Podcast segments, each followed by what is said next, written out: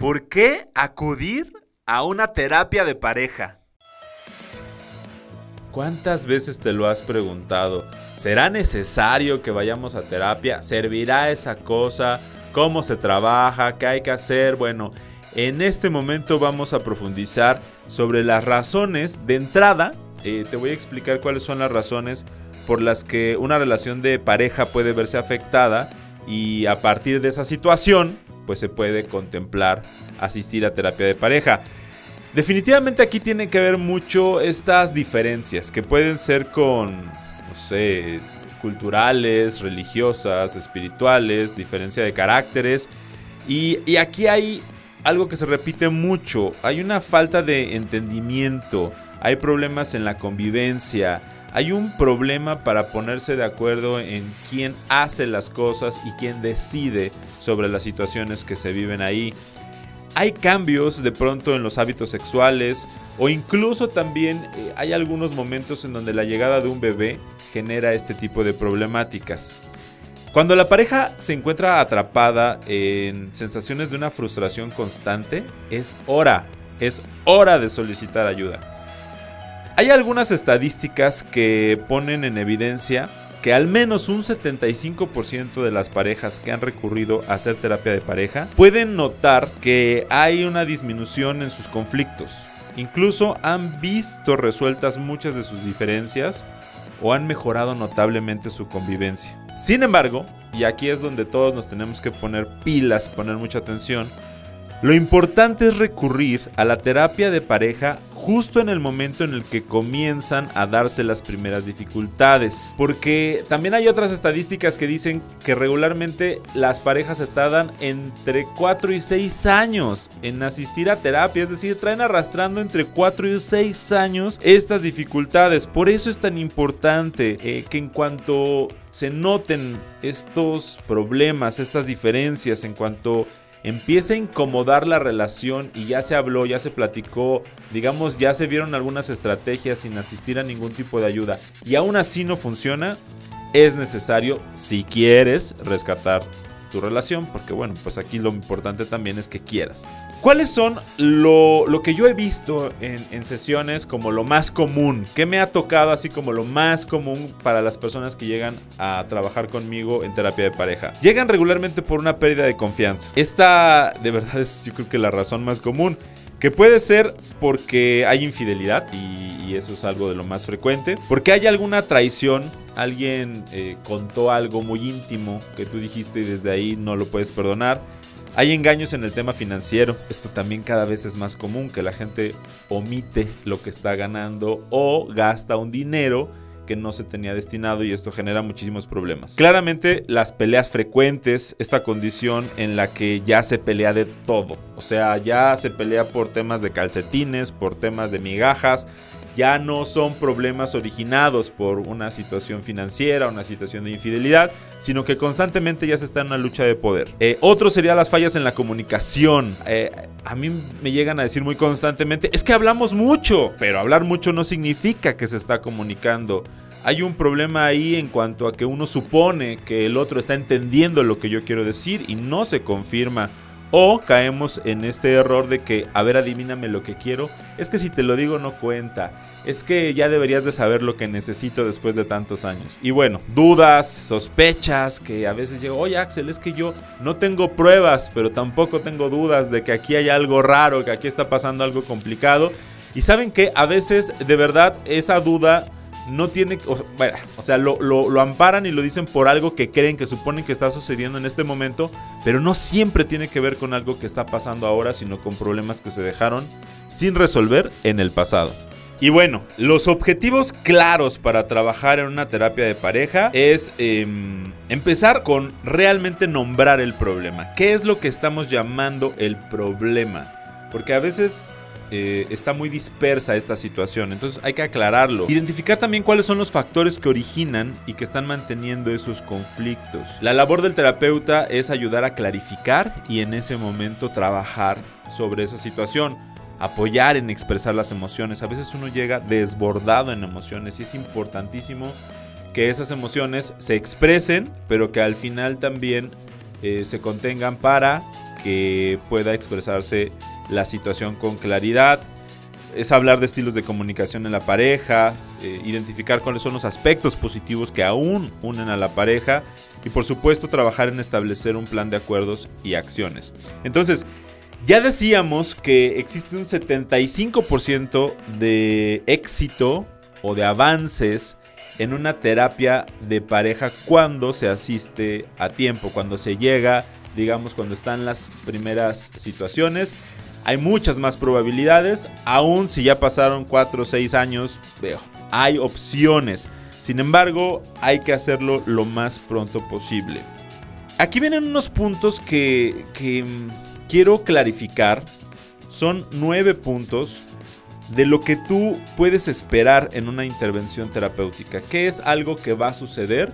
Para que vayas identificando por qué te conviene asistir. Porque si ya lo estás pensando, tienes que tomar la decisión. El primer punto es, de inicio, se va a establecer un encuadre con tu terapeuta en el que se va a identificar que la razón, que el motivo fundamental, que eh, digamos el objetivo que se está buscando en la terapia no necesariamente es que la relación siga. Hay que quitar esa expectativa.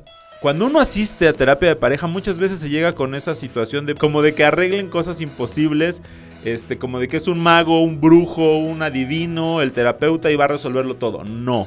Aquí hay muchos factores, pero el primero es que identifiques que lo más importante en una terapia de pareja es que el individuo esté bien, que tú estés bien, que tu pareja esté bien y que si de alguna manera ese, ese bienestar se puede dar juntos, entonces esto va a caminar en el tema de pareja. Y si no se puede dar juntos, hay que priorizar el bienestar individual. El segundo factor es que, como te decía, hay un alto porcentaje de posibilidad de que la relación se salve, pero hay que trabajar con honestidad y claridad. Es importantísimo que la palabra honestidad se vea reflejada en lo que tú hagas en terapia de pareja. Después se va a establecer que en privado y en pareja se van a trabajar las razones por las que se quiere continuar en la relación o no. Es decir, habrá un trabajo grupal y después va a haber un trabajo individual con tu terapeuta para que digamos con él puedas expresar algunas situaciones que de pronto se pueden dificultar en la sesión grupal. Como te decía anteriormente, hay que, hay que trabajar en drenar las emociones que en ese momento están a flor de piel cuando la emoción sube, la inteligencia baja. Es primordial dejar que salgan estas emociones y darle un cauce. El quinto punto sería establecer que tú no eres el problema, yo no soy el problema, pero sí tenemos un problema. Eso es importantísimo porque ver al otro como el enemigo, como el problema en mi vida, como el obstáculo en mi vida, es algo que va a desgarrar tu existencia. De verdad, eso es algo muy complejo. Llegas a terapia, el problema no eres tú, el problema no es tu, no es tu pareja, pero sí hay un, un problema. El 6 sería trabajar en individual y en pareja en preguntas como, ¿qué tendría que pasar para que fuera mejor mi vida? Sí, ¿Qué tendría que suceder para que fuera mejor mi vida en pareja?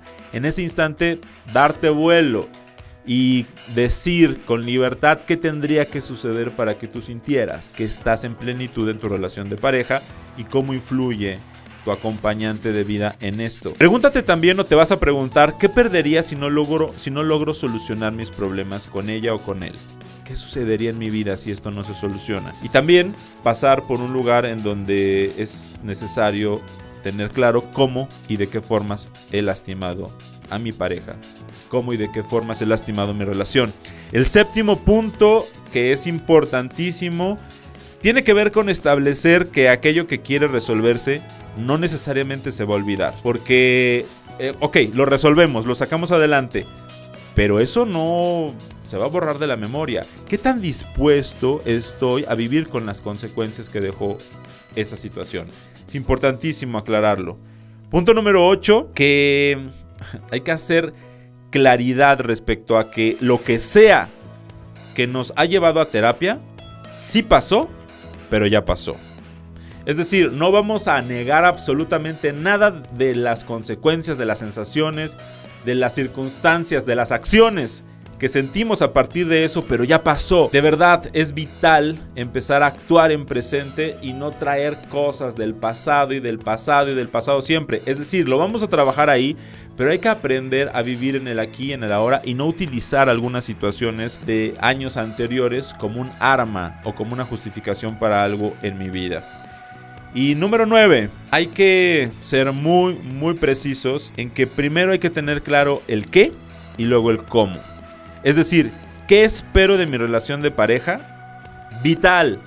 Y luego entonces identificar cómo voy a hacer para que eso suceda. ¿Qué estoy dispuesto a hacer para que mi relación funcione? Tener muy claro qué es lo que yo voy a aportar.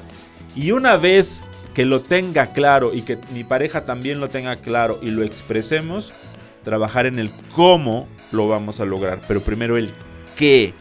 ¿Qué crees que va a pasar en tu relación de pareja cuando esto se resuelva? ¿Qué? Y entonces empezamos a trabajar en el cómo. Muy bien, pues estos son algunos consejos para darle a esta situación de resolver nuestra relación, de ir a terapia de pareja. Y vamos a cerrar con una frase bien fuerte, contundente como es costumbre. La única forma que conozco de que la relación perdure es la posibilidad de enamorarse de la misma persona en diferentes momentos. Va de nuevo. La única forma que conozco de que la relación perdure es la posibilidad de enamorarse de la misma persona en diferentes momentos. Y bien, ¿qué te pareció el tema? Seguramente te fue muy informativo. Eh, a mí me hubiera gustado hace algunos años escuchar algo como esto. Y bueno, eh, si te sirve a ti, pues dale con todo o compártelo. Estoy seguro que conoces que en tu ambiente, que en tu cercanía, que en tu órbita hay alguien a quien de verdad le haría mucho bien escuchar este tema. Podemos continuar la conversación en mis redes sociales, en Facebook, psicólogo Axel Ortiz, en Instagram y Twitter como arroba mirando en mí y por supuesto en el canal de YouTube y en Spotify como psicólogo Axel Ortiz y en mi página de internet www.mirandoenmi.com.mx. Nos encontramos pronto para seguirle dando, seguir trabajando, seguir nutriéndonos y fortaleciéndonos en todos los sentidos. Te mando un gran, gran abrazo.